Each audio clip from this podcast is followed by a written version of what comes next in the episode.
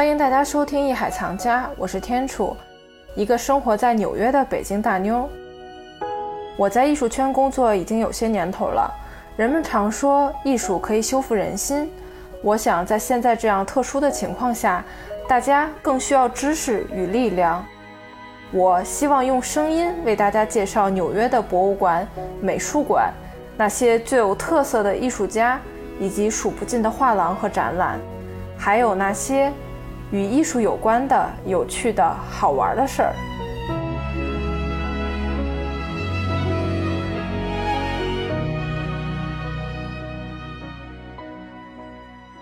然后下面我们可以聊一下，就说呃，大都会哪些艺术品是跟呃是通过捐赠而来的？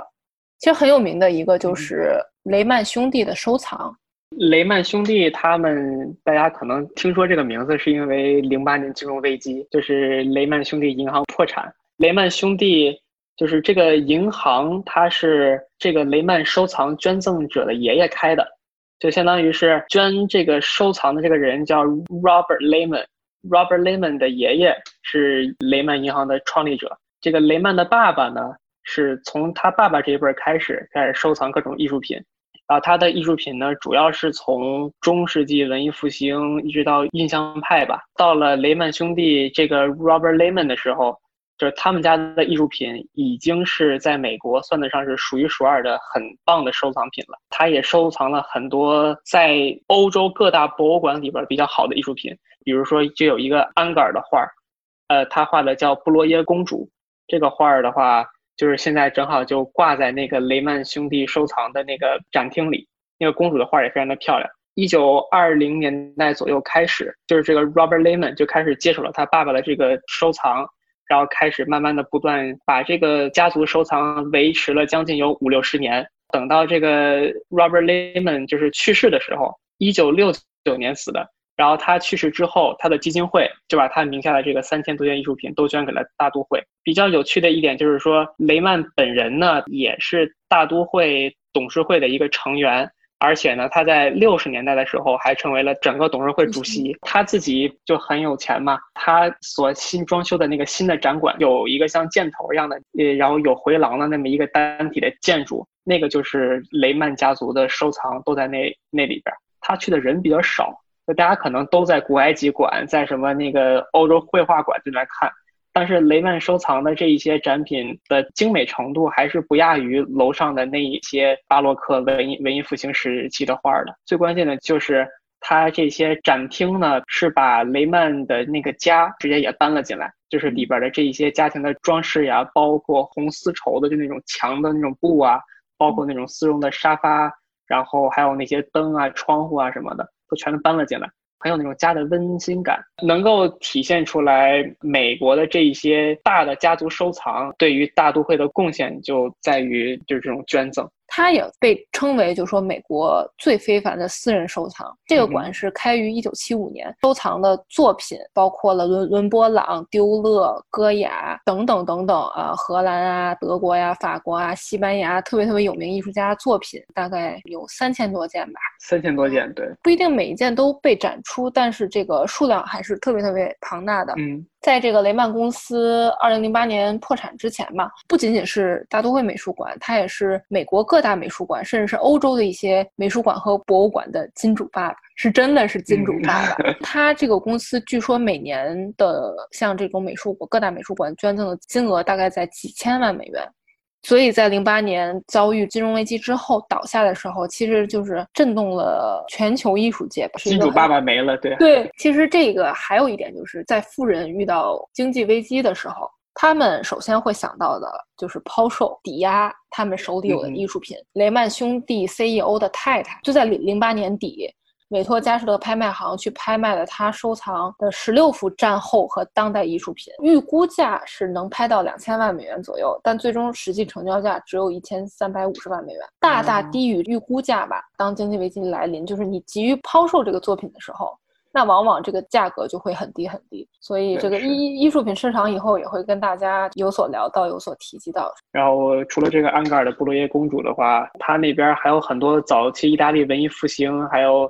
荷兰那边文艺复兴时期的画作都还值得看的。我记得还有大量的这种呃印象派的作品。印象派的话是摆在回廊最外边那一圈墙的，觉得这个这个地儿应该是大都会如果来逛的话，很值得来这块看一看的。对，而且是很容易被错过的。最后带大家去介绍一些有关大都会艺术博物馆的一些小八卦和小知识。作为美术馆所收藏的东西，那都是价值连城，有的甚至无法用金钱去衡量的。就像之前我们提到的，呃，文物啊、古物呀，以及把时间线拉到现在，一些近现代的东西，都是花了高价、大量时间得来的。所以说呢，呃，美术馆的安保系统其实是十分十分重要的啊。为了防止盗窃呀、啊打砸事件的发生，每次你。不管去到哪个国家的美术馆，都会站着西装革履的保安，以免发生任何意外。在大都会美术馆这个成立的一百五十周年时间里，也并不是一帆风顺的，它曾经也是遭遇过盗窃。博物馆大劫案。对，这个我们就聊到了这个特别特别著名的1979年大劫案。这个的话，就是新闻报道的也不是特别的多。就是它可能在北美这边的博物馆结案里边还不是一个特别就是引人注目的，因为它丢的这个藏品呢就一件，是一个古希腊的一个石雕的一个头，但是也能侧面反映出来，这样一个世界很顶级的博物馆，如果想做到所有的文物都很安全，也是个很不容易的事儿。这个结案呢发生在一九七九年二月九号，是一个周五。然后现在的话，如果你周五去这个大都会博物馆的话，它每天晚上它有一个相当于是是 free hour 吗？也也不是 free hour 是吧？是是是 free hour 啊，free hour 对，就是你那个五六点之后，如果你去的话，就可以不用再买票了，就会延长开馆，一直到晚上到晚上九点。但是，一九七九年的时候呢，周五跟现在可能开馆政策不太一样，在这个二月九号周五这个下午三点十五分到二十五分。就这十十分钟间是整个这个大都会就是保安换岗的，在这个换岗期间，就仅仅十分钟的时间，有一个展品就被偷了，是一个古希腊时期的大胡子的大理石的一个男子的一个头，对，对，是五世纪赫尔墨斯大理石雕塑，当时的价格是十五万美元，一九七九年是大概它成立一百一十年左右嘛。这也是他一百一十年来首次遭遇这种重大盗窃。一九七九年那一年的年中的时候，全美国最著名的那个图坦卡蒙展，就是咱们之前提到那个古埃及的那个展，就要来大都会做展览，但是年初就发生了这个盗窃案。所以呢，也是对大都会，就是当时也挺紧张的，因为表现出来他们安保的漏洞确实还是很多。对，而且我觉得很神奇的一点是，那个雕塑十九斤重，就是还是挺沉的，体积也比较大，旁若无人的就摘下来了，简单粗暴就这么给拿走了。就是你现在如果去大都会去看的话，就是很多这种石雕的像啊，包括浮雕啊，然后画儿啊，都是有那种铁的那种扣固定在它底下的那个大理石的基座上的。嗯，就是它基本上你你是怎么蹬都蹬不走的。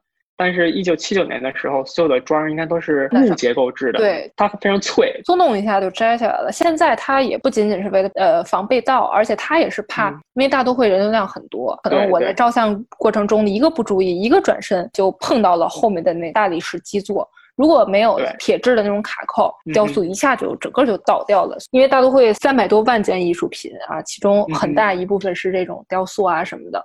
也算是这么一个防护的措施吧。大都会像案件发生之后，当时大都会公布了自己就是每年的这个安保预算，差不多三百万美金，就是一年的安保预算就要这么多。这还是一九七九年的时候。现在我觉得每年他们得在安保上花上千万了，我觉得。对，但是我我相信，因为现在它这个高科技发展，警铃啊、红外探测呀，倒是不会怕说这些 有艺术品盗贼了。我觉得这个可能性还是稍微小一点点的，因为毕竟这个大馆整个的这种电子监控设施还是做的比较好的。这个是一盗窃案。但是在二零一零年的时候，大都会博物馆发生过一次这种事故，呃，有观众不小心失去平衡跌倒，然后损坏了一幅画。然后这幅画呢是西班牙画家毕加索的名作，名字叫《演员》。然后这件画是大都会美术馆的馆藏作品。这名女子就在浏览的过程中一不小心摔倒了。她就是在摔倒一瞬间，就是人的本能，她就想抓一个东西，就是说不让自己摔倒，所以他就抓了这个画的右下角，抓出了一个十五厘米长的裂痕。这件作品是这样，因为毕加索大家都知道，那简直就是高产中的高产，高产中的战斗机。对。不过这一件演员这件作品呢，是一九零四到一九零五年之间完成的。这个时期是什么时期呢？是毕加索从蓝色时期转向玫瑰时期，特别特别重要的一个过渡。所以这件作品的价值呢，一定会超越他其他作品。当时这件作品的估价已经达到了一点三亿美元。撕裂的是。右下角的部分，大都会博物馆还是表示这幅画的损失至少会在百分之五十。不过，在经过任何修复，也无法达到这幅画原本呃颜料的美呀，经过时间的那种磨砺呀。那种感觉就已经是消失殆尽了，太可惜了。这艺术品的修复呢程度真的是挺难，不是说轻松两笔就勾勒上的。可能修复这么一件作品要花几年的时间，去一点点去勾勒、去描绘。所以这个也是在大都会美术馆发生过的一件事故吧。那你说，如果发生这种事儿的话，你说那个跌落的人他又不责赔钱，他也赔不起。说白了，对，就是展览它都会有保险投上，就走保险相当于走保险。这个他也不是故意的。所以就说，呃，美术馆这个安保工作以及它的这种设施的设置，包括你不能离作品多近啊，你你需要比如离作品一米远啊。当然，这个又有人去会去反对，就说啊。我要离一米远的话，我怎么才能更靠近去看清这件作品？当你面对一件真品的时候，就如果你真的热爱艺术的话，你既想保护它，但是又想仔仔细细去看它。所以我就一直在想，这个很可能就是说，呃，后疫情时代，美术馆呀、画廊啊，通过互联网用高清图的方式去展示这些作品的细节。通过你的啊高清的屏幕，你就可以无限放大去观察它的细节。